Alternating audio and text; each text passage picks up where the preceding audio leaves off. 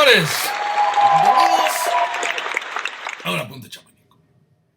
Estos apuntes donde hablamos de lo que no se habla del cómic. Que si ahora el que si el Joker, que si los errores del Joker, que si viene la película con Gatúbela, que si ya sabemos qué pasa cuando ponen a una afroamericana. Así, ya nomás, ya, ya, tengo. ¿Se, acuerdan del calabozo? Yo, yo tengo mi propio lencho.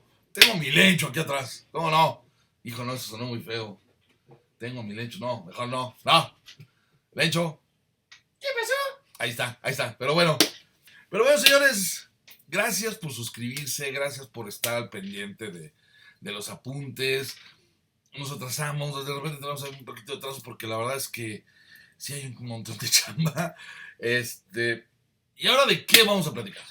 Hay, hay, hay un tema que por lo regular siempre causa cierto escosor y es cuando uno habla del coleccionismo y de la especulación. Coleccionistas y especuleros. Este, este tema es muy complicado porque, porque hay mucha gente que se siente agredida cuando habla uno de esto. O sea, que siente que le estamos dando un chirazo, que están hablando, que no, güey, yo vendo, yo compro, yo vendo. Y, vamos a tratar de explicar, o voy a tratar, voy a tratar de explicarles para mí cuál es la diferencia entre un coleccionista y un especulador o especulero, como le digo yo. Pero primero, ¿qué es un coleccionista? Pues es un güey tan dañado como yo y como... Somos güeyes que tenemos un pedo de retención. Somos cabrones, somos tipos, tipas, mujeres, porque no decir que les dije tipo, mujeres, hombres, lo cual, LGBT, lo que quieran, que le gusta algún tipo de objeto y deciden juntar ese objeto. Hay quien colecciona álbums, hay quien colecciona estampas, hay quien colecciona timbres. Y cada, cada, cada objeto tiene sus rarezas. Hay quien colecciona monedas. Y depende, mientras más viejas son las monedas, mientras más raras son, pues valen muchísimo más, ¿no? Los coleccionistas es gente que, que, curiosamente va muy de la mano con los historiadores. Los historiadores están analizando los diferentes objetos o situaciones que se van dando en, en, diferentes épocas para establecer la historia. Y mucho de eso te lleva al coleccionismo. De hecho, hay una, hay una rama en la historia que se llama la microhistoria. Y es que agarras un objeto y a partir, por ejemplo, agarras el dedal, ¿no? Y a partir del dedal, como se utilizaba en el siglo XVIII, con qué materiales, puedes ir sacando el que era importante en cierta zona. Si el dedal era de marfil, si el dedal era de acero, es que ya se hablaba de un cambio. Si el dedal era de plástico, es que ya había otro. O sea, eso te va dando un estudio de, de cómo se fue desarrollando. En el caso que a nosotros nos toca la famosa historieta, el cómic, el coleccionismo es algo que yo podría decir que tiene que ver desde el principio de esto. Desde que a alguien se le ocurrió ponerle un número para llevar un control de cuántas publicaciones eran, se les empezó a poner números y entonces se generó una necesidad de tener todos los números completos la colección. Entonces, cuando uno de estos, números, es cuando uno empieza a volverse a, juntar su colección. Entonces, pues desde el Pepín, desde que salieron los, tal vez los periódicos con las, tal vez con los periódicos es más difícil porque era como con las fechas, ven ahí va a guardar. También tendría que ver mucho el continuará, el tener las historias completas, el poderlas leer de corridito, porque las leías cada semana, pero se te podían olvidar, entonces guardabas eso para poder leer tus historias de corridito. También por ahí tiene que ver lo que nos truje a nosotros, el cómic. Bueno, el cómic siempre tuvo esta continuidad, ¿no? Y siempre hubo coleccionistas, o sea, siempre hubo gente que los guardaba, les gustaba y los querían volver a leer, y siempre hubo coleccionistas. Lo que yo creo que fue cambiando fue el nivel de, de cuidado que se le ponía a las colecciones, ¿no? Era muy común para este, las colecciones de historietas se, empastaban, se hacían libros para tenerlos en el librero, en la biblioteca. Entonces uno era muy difícil que encontrar el Near Mint o podías encontrar un Action Comics número uno empastado en, estos datos. Pero, pero cuando este coleccionismo viene desde el, coleccionar álbumes de estampitas, el, toda la vida ha estado como muy cercano a la gente. Es precisamente gracias a eso que ahorita todavía se puede recuperar algo de historieta mexicana y se pueden ver algunos de esos este, cómics que se hicieron a principios de año. Gracias a los coleccionistas, a la gente que los conserva. Entonces, el coleccionismo es muy importante para el cómic, es más, es parte integral de él. Sin embargo, de repente parecería que se vuelve un, un problema. ¿De dónde empieza esto? En realidad antes los coleccionistas eran pocos, no se conocían, este, cada quien hacía como, como que su rollo esa parte, hasta que en Estados Unidos, yo creo que es donde empieza, empieza el direct market a principios de los 80. Esto qué quiere decir que ya no era, antes llegaba a los puestos de periódico y cuando llegaba a los puestos de periódicos o a las farmacias o a las drugstores, como se le decía en Estados Unidos, o estas fuentes de sodas que era donde se le vendían, los cómics, cuando se saca de los puestos de periódico el cómic y se manda a las tiendas o lugares establecidos, aparte de que ya nos tiene que seguir el Comic Code Authority, no lo había mencionado en este programa, por eso me pareció importante decirlo, ya hay números atrasados porque las tiendas compran los cómics, ya no los devuelven. Antes el sistema hacía que tú mandabas a puestos de periódicos y si no se vendía te los devolvían, haciendo que la editorial se quedara con una, una gran cantidad de material y tuviera que buscar segundos o terceros mercados dependiendo. Entonces era un riesgo muy grande. Aquí no, aquí se puso un sistema en Estados Unidos donde te compraban por adelantado. El direct market es que yo como tienda voy a pedir 10 o 15. Tengo un, libro o un catálogo de los cómics que van a salir en dos meses o en tres meses. Y ahí es, y voy pidiendo, ¿sabes qué? Quiero 10 de Batman, quiero 20 del Hombre Araña, quiero 10 de Superman. Ah, ok. Y esos son los, les llegan los pedidos a la editorial, esos son los que mandan imprimir y los que entregan. Ese es en, realidad el gran negocio del direct market. Lo que pasa es que las tiendas tenían que calcular muy bien cuántos números iban a comprar. Y obviamente esto genera que haya números en los que nadie confiaba y que de repente se volvieron históricos, ¿no? Y muy difíciles de conseguir porque no se imprimieron tantos como uno calcularía. Durante los 80 así funcionó. Por eso, pues tiene su valor algunos cómics de los 80 pero ya era mucho más fácil conseguirlos. A diferencia de los cómics de los 30, por ejemplo, Super, el Action Comics número uno tiene un valor enorme de colección, precisamente porque es en la época de la guerra, donde el papel se recicló, o sea, se tiraban esos cómics, se leían y se tiraban. Eran historias que empezaban y terminaban, no tenían una, una historia continua como para irlas guardando. Y era muy difícil encontrar, y en perfecto estado, después de 80 años era bien complicado. Pero bueno, entonces en los 80 viene el direct market, lo que también empieza a generar que los coleccionistas vayan a esos lugares y se encuentren con otros coleccionistas, y hay intercambio, y haya venta, y de repente descubran que hay ciertos números muy difíciles de conseguir, que tal vez alguno los tenga y otro no, pero hay números que no se han visto. Y empiezan a salir ciertas ediciones especiales. ¿Cuándo revienta esto? ¿Cuándo se vuelve así el monstruo que tal vez ahora vemos y conocemos y, y que ya es inherente al cómic? En los noventas. Cuando Image sale, cuando este, este grupo de dibujantes, McFarlane, Silvestri, Rob Liefeld, Jim Lee hacen su propia editorial, que es Image, cuando viene la muerte de Superman, cuando ya es todo Direct Market, cuando empieza a haber ediciones especiales, ediciones cromadas, cuando la gente empieza a creer que los cómics van a valer mucho porque se vendió a principios de los 90 un Action Comics número uno en un millón de dólares, una cantidad y lógica en ese momento para una revista. En ese momento la gente pensó, por, o sea, por primera vez ya no era el coleccionismo por leer, sino era el, el coleccionismo para especular. ¿A qué me refiero con especular? A tener varios cómics para poder vender a futuro y tener muchísimo dinero. Si el Action Comics se había vendido en eso, los número uno se iban a vender en esas cantidades próximamente. Tan es así que es común encontrar a gente comprando la famosa bolsa negra de Superman, de la muerte de Superman, pensando que esa bolsa negra, bueno, cerrada, iba a valer millones en, poco tiempo, lo cual no sucedió. Pero nada más no sucedió eso, sino no sucedió que ninguno de los cómics de esa época llegara, pero todo el mundo pensaba que eso iba a suceder. O sea, todo el mundo pensaba que los cómics, sale el X-Men número uno, no, hombre, el cómic más vendido de la historia, hartas portadas de Jim Lee, un éxito brutal. Sí, es un cómic que vendió 10 millones de ejemplares. ¿Cuántos creen que va a haber en el mercado?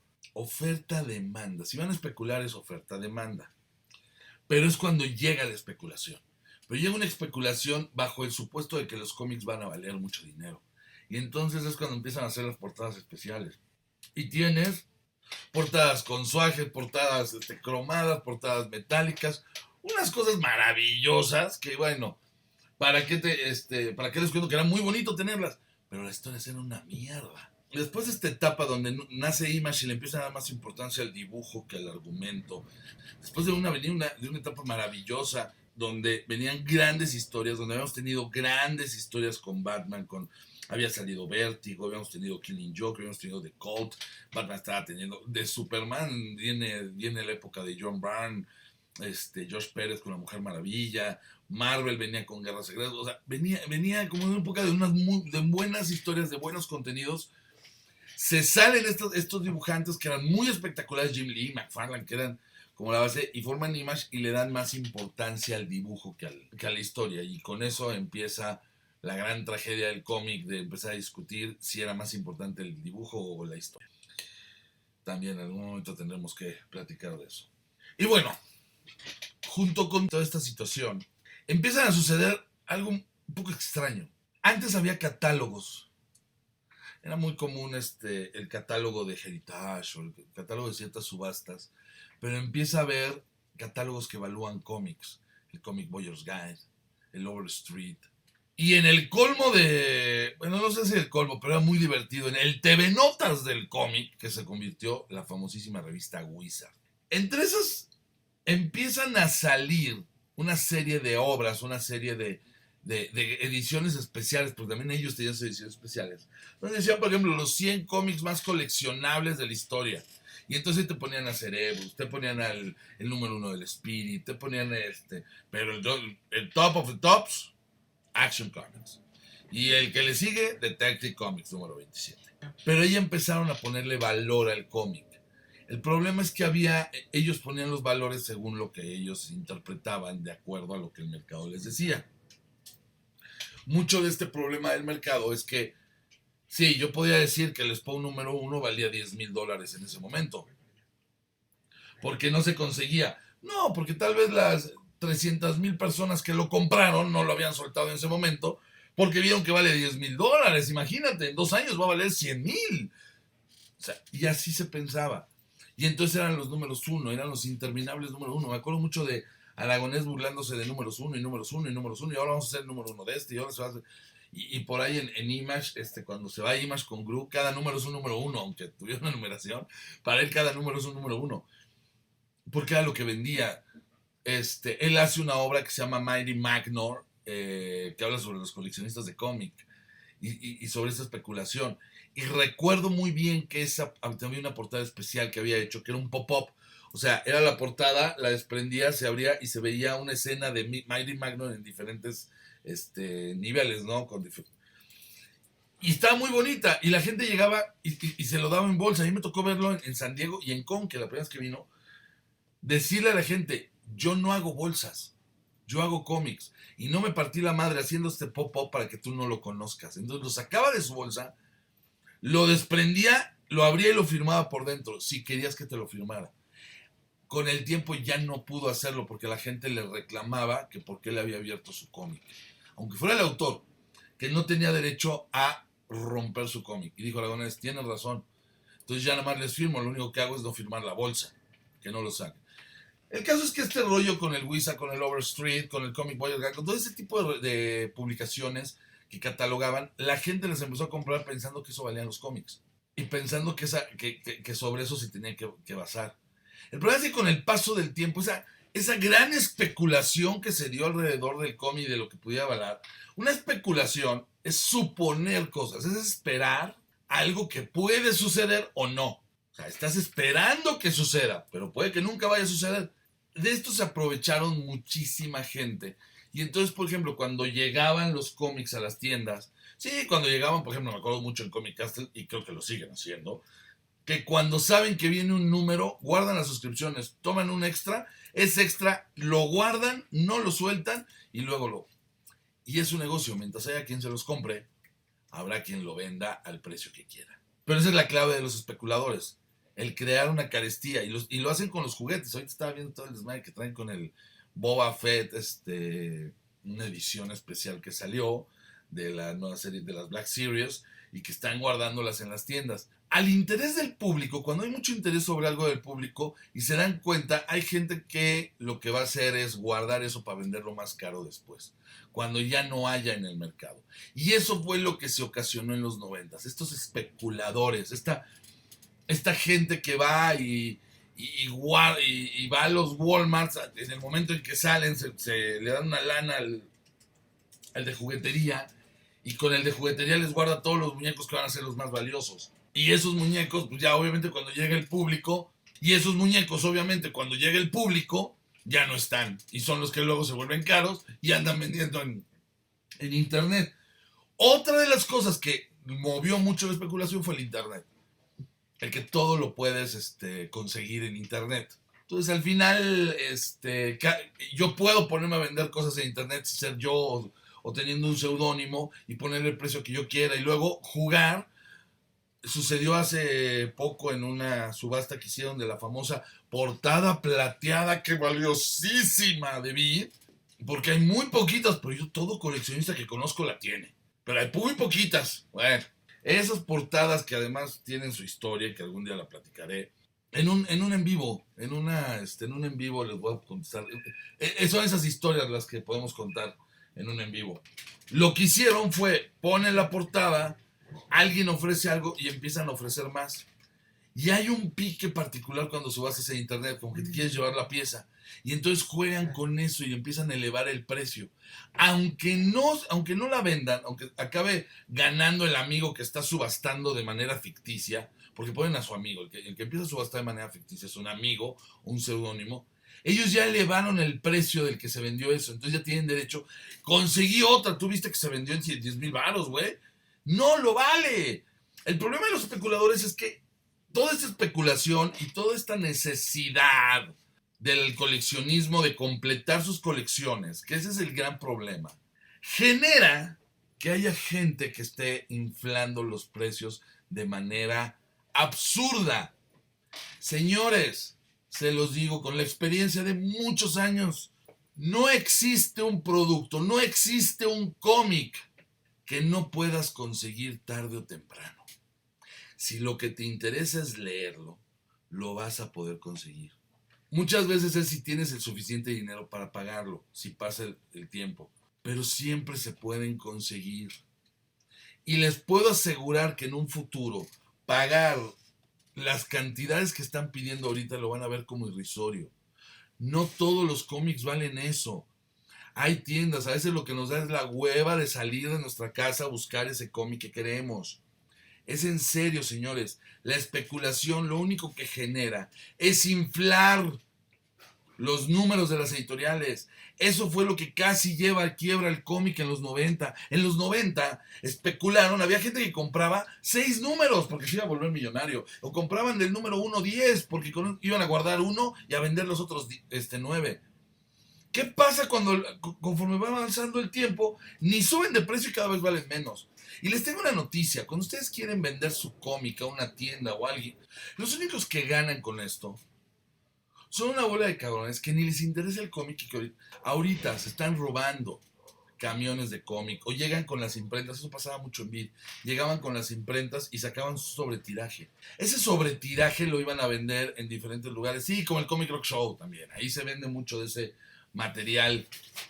Alguna vez es robado, claro que es robado. No puedes bajar los precios de un producto que acaba de salir, lo puedes vender mucho más barato. Y claro, cuando la gente que es más barato, ves comentarios en internet de busco tal cómic que me lo deja más barato. Eso ya es eso ya es perjudicial para el mercado, es perjudicial para el coleccionismo, es perjudicial para generar lectores. Ese tipo de especulación, ese tipo de gente que está buscando los cómics más baratos o está buscando este, eh, guardar los cómics para luego venderlos más caro o ir a los Amos y apañarse todos los... acaba siendo perjudicial para el a futuro. ¿Por qué? Porque el día que Televisa decida o bajar los tirajes, porque las ventas ya no son lo que eran antes. ¿Por qué es eso? Están inflándose a la hora de la hora todos los hardcovers que o no venden todos los hardcovers que supone que están saliendo, no los venden o están vendiendo menos porque están sacando un sobretiraje y en vez de vender 10 mil venden 5 mil, los otros 5 mil se están vendiendo piratas. Tarde o temprano va a afectar al mercado. Tarde o temprano va a haber un producto que digan es que ya no podemos sacar esto. al que acaba afectando son, y no estoy defendiendo Televisa, Televisa también debería tomar en cuenta generar back issues, reimprimir las obras clásicas. Deberíamos de tener un sistema de librerías. Samos, por ejemplo, podría tener una sección donde continuamente tenga Watchmen, donde tenga las obras clásicas del cómic para todo nuevo lector pueda llegar y no tenga que estar esperando a ver qué especulador le dice, te vendo los 12 números porque eso es lo único que vas a poder conseguir, pero te los vendo en 10 mil pesos en su cajita que me sacaron. Güey, lo importante es leer los cómics, lo importante es disfrutar la lectura, que te cuenten las historias. Si van a especular en cómics, se los digo desde ahorita. Si están esperando que los cómics que están comprando valgan una cantidad de dinero bárbara, están cometiendo una gran pendejada. No. Los cómics valiosos, los cómics que sí son una inversión monetaria, son los cómics de la época de oro. Algunos de la época de plata, pero esos son muy conseguibles uno puede llegar y conseguir cualquier cómic de la época de plata. Los de la época de oro son los más caros. Son escasos, hay muy pocos y muchos de ellos tienen un momento histórico, la aparición de la Liga de la Justicia, la aparición de Superman. Lo que ustedes tienen que entender es no dejen que abuse de su coleccionismo. Hablen con el del puesto de periódicos, hablen con el del SAM. Ustedes nada más quieren uno, compren uno, hagan su colección, generen, ese, generen ese, ese cúmulo de objetos que quieren conservar. No le hagan el juego a los especuladores. Tengan cuidado, si se los están vendiendo más baratos. Yo sé que la economía no da, pero lo barato sale caro. Entiendo, ¿cómo vamos a negarnos si un pinche hardcover Televisa me lo deja en 3.50 y me lo están ofreciendo en 2.50? Sí, pero es robado. Y entonces al rato que no haya esos cómics nos estaremos quejando y estaremos echándole la culpa a Televisa o echándole la culpa a otros. También nosotros tenemos la culpa si estamos comprando robado. No compremos robado, compremos un cómic vale pues, por lo que vale. Ahora, ¿es complicado? Sí. ¿Estamos hablando de una afición? Sí, te los juro que lo entiendo. Pero no le hagan el juego a los especuladores. Eso es lo más complicado. No le hagan el juego a vivales, a barbajanes, a tipos que lo único que están esperando es aprovecharse de ustedes y de su afición y de lo que les gusta para quitarles su dinero. No lo vale. Tarde o temprano se va a conseguir. Lo importante del cómic son sus historias.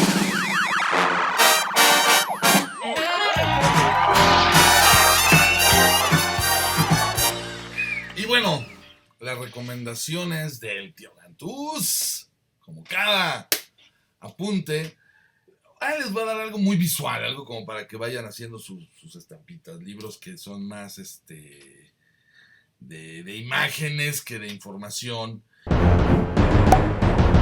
El primero fue un libro que conseguí muy lindo, muy bonito, me gustó mucho de Christian Marmonier y se llama Vinilos Comic. Y lo que tiene es que son todo lo, una recopilación de discos LP, que yo sé que los muchos de ustedes no los ubican, pero había un tiempo en que muchachos yo les digo, oíamos música en unos discos de este tamaño, que ahora están poniendo de moda porque los vi y la china. Bueno, el vinilo, discos, este, vinilos cómic, trae todos los, eh, una gran cantidad de eh, discos de la época que o hicieron artistas de cómic, o tenían personajes de cómic, o tenían relación con el cómic, o eran de cómic. Maravilloso, la verdad. Si pueden, búsquenlo. Yo lo conseguí aquí en, este, en México en una librería de viejo. Puede que por ahí haya, haya alguno. Está bastante, bastante chido, bastante interesante. El The Photo Journal Guide to Marvel Comics en realidad es una colección de todas las portadas de, Marvel Comics que hizo Steve Gerber y le quedó increíble, la verdad, una, una maravilla. Y bueno, ese me parece que es este una excelente una excelente opción para su libro de estampitas si quieren hacer una colección. Ahí vienen todas las portadas hasta cierto número. Si este, son dos volúmenes de la A y se divide de la A la, son dos volúmenes y se divide de la J y de la K a la Z. La verdad, chequenlo, está bastante chido. Son unos libros así grandotes, muy lindos. 3. El The Golden Age of DC Comics, 365 días. Les Daniel, Chip Key, Geoff Spear hacen un libro como muy de diseñador y con unas, toman de las portadas, tienen algunos datos, pero la verdad es que gráficamente está increíble, vale muchísimo la pena para ustedes que les gusta este rollo de los superhéroes. De Chip Kid, busquen también lo que hizo con Peanuts, están preciosos. Todo lo que hace ese brother de diseño le queda impresionante, muy chido. Hay uno que a mí me gustó mucho, se llama Cómics de Cine, luego no es tan difícil, de Jorge Gart, un, coleccionista español muy, muy importante, uno creo que de los más importantes coleccionistas del mundo. Y bueno, él hizo este cómics de cine, que era todo lo que era eh, clásicos del cine de Novaro, y pone varias portadas, y portadas muy lindas, portadas muy, muy interesantes, si pueden, y creo que Jorge está ahí en Facebook, creo que se lo pueden comprar directo a él. Entonces, por si lo quieren checar, vale mucho la pena. Una de esas joyitas que compré en un evento fue el DC Comic, de DC Comics, el poster book del 75 aniversario. Este, y la verdad está muy chido porque trae las portadas, este, es un póster grandote. Y es un libro de puras portadas de las mejores portadas de los 75 años de DC que estaba celebrando. Muy lindo, muy lindo libro. Eh, de hecho, viene también para que puedas, viene punteado para que los puedas despegar y hacer bien, marcarlas y ponerlos. No, debería haber comprado dos, fíjese. Y uno en español que a mí me gustó mucho fue el catálogo de la, exposición de San Garabato al Callejón del Cuajo, de, este, que el curador fue el Fisgón, entre, entre tantos otros, donde se mostraron la obra de Rius y de Gabriel Vargas. Yo creo que esa exposición, ese catálogo está bien bonito, bien, bien bonito, chéquenlo.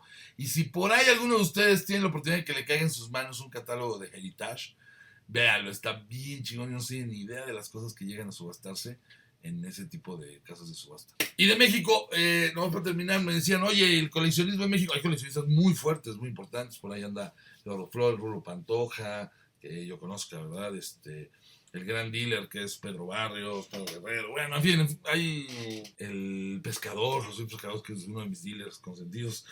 Eh, hay gente que vende, hay gente que, que compra. La, el costo de la revista se pone muy a, la, a ver aquel, a dónde viene el viento. No hay un catálogo, no hay una evaluación, no hay, no hay esquemas, no hay parámetros de cómo se podrían evaluar las cosas en México qué valor tiene el pepín número uno, ¿no? Si es casi inconseguible. Pero qué valor tiene la primera aparición de los superlocos de Gabriel Vargas, qué valor tiene la primera aparición de los super sabios. Eh, no lo sabemos. No lo sabemos porque no se ha hecho un estudio, no se ha hecho una evaluación de esto. Entonces es muy complicado tener este tipo de catálogos. Pero si quieren del Estados Unidos, ya saben, el Wizard, el, el este, el Wizard no existe, pues sacó alguna vez una los 100 más coleccionables. Por aquí lo tengo. Era muy común. Miren, que hubiera ese tipo de. Los 100 más coleccionables cómics, este. N de Flash. Pero pues ya te incluían hasta los últimos, ¿no? O sea, Detective Comics. Por aquí venía Muerte en la Familia, de 6 a 18 dólares. Pero aquí todavía mezclaban un poco el, en estos mezclaban un poco el valor histórico con el valor económico. Pero bueno, señores, estos fueron apuntes chamánicos. Nos vemos muy pronto, cerca de su casa. estoy viendo. Soy el Gantús. Suscríbanse y pónganle la campanita para que les avisen que el Gantús vuelve a hablar. Ese es el momento más importante de su semana. Hay dos. Eh,